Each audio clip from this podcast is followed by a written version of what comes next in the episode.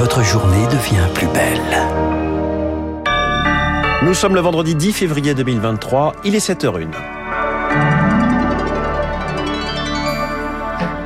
La matinale de Radio Classique avec François Geffrier. Tractage, porte-à-porte et meeting, les opposants à la réforme des retraites se démultiplient pour rallier des manifestants. L'aide financière afflue vers la Turquie et la Syrie après le double séisme de lundi. Et puis un rapport choc sur les dérives des adoptions internationales en France. Après ce journal, faut-il baisser la TVA pour le pouvoir d'achat? Mauvaise idée, nous dira Étienne Lefebvre. 7h15, les stars de l'écho, l'un des tauliers du CAC 40, 15 ans à la tête de la Société Générale. Les grandes crises, les grands succès. Je reçois Frédéric Oudéa à l'heure du bilan.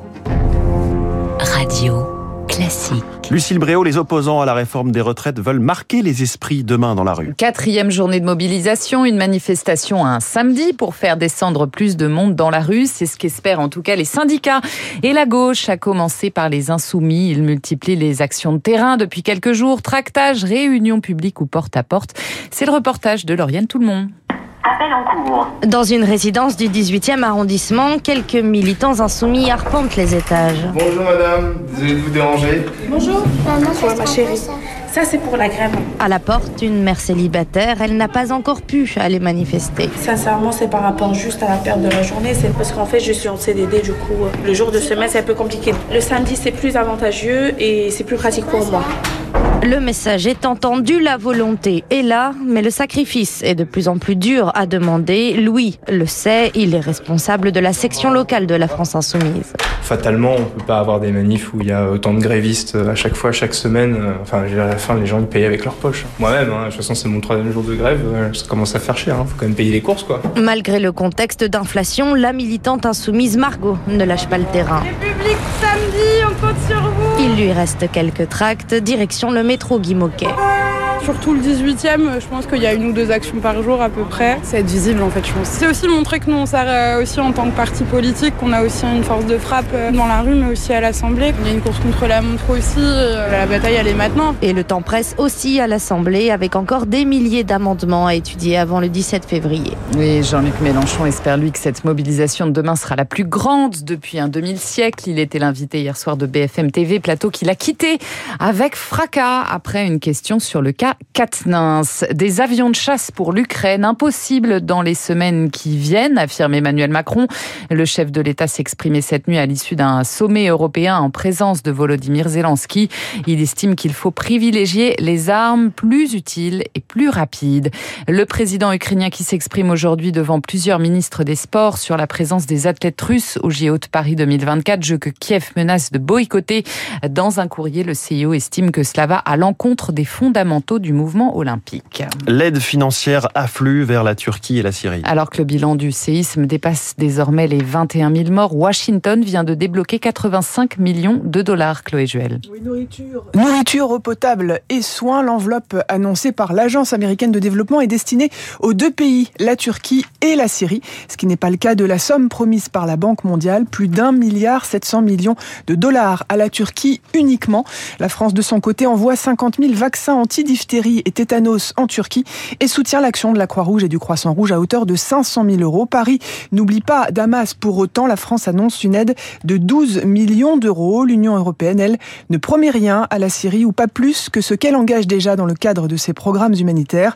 Pourtant, la crise sanitaire pourrait causer encore plus de dommages que le séisme. C'est ce que redoute l'Organisation mondiale de la santé. Le directeur général de l'OMS est attendu sur place en Syrie aujourd'hui. À noter qu'un premier convoi d'aide humanitaire a réussi à rentrer dans les zones, de, les zones rebelles de Syrie hier. Il est 7h05, les dérives des adoptions internationales pointées du doigt par un rapport. C'est le fruit de deux ans de travail. Deux historiens se sont penchés sur les irrégularités de certains dossiers. Pendant plus de 30 ans, 15 organismes sont mis en cause, Charles Ducrot.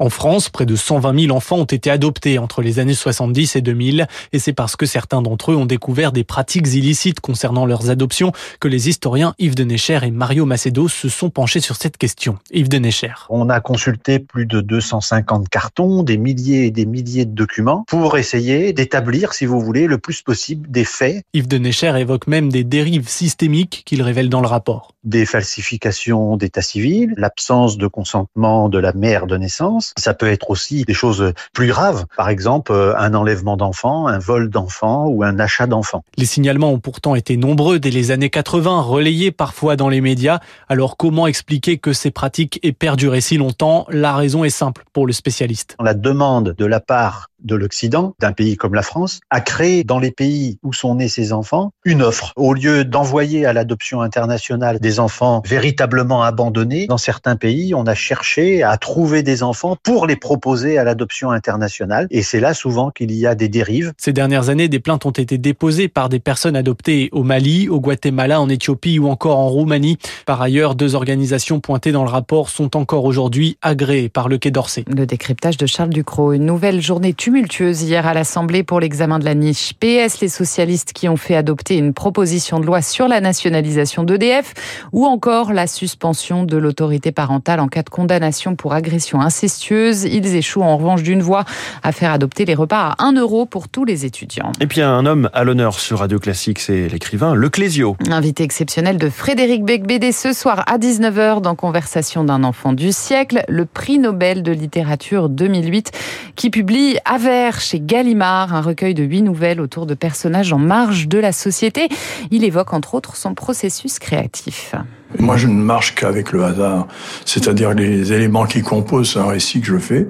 Ce sont des bribes et des machins qui viennent de d'une conversation entendue par hasard dans la rue, de ce que nous sommes en train de dire là en ce moment, euh, de ce papier qu'il y a sur les murs, de, de je ne sais pas, de, de toutes ces choses, de tous ces sentiments que nous avons, et ça peut former, coaguler et former une phrase parfaitement claire avec sujet, verbe et complément.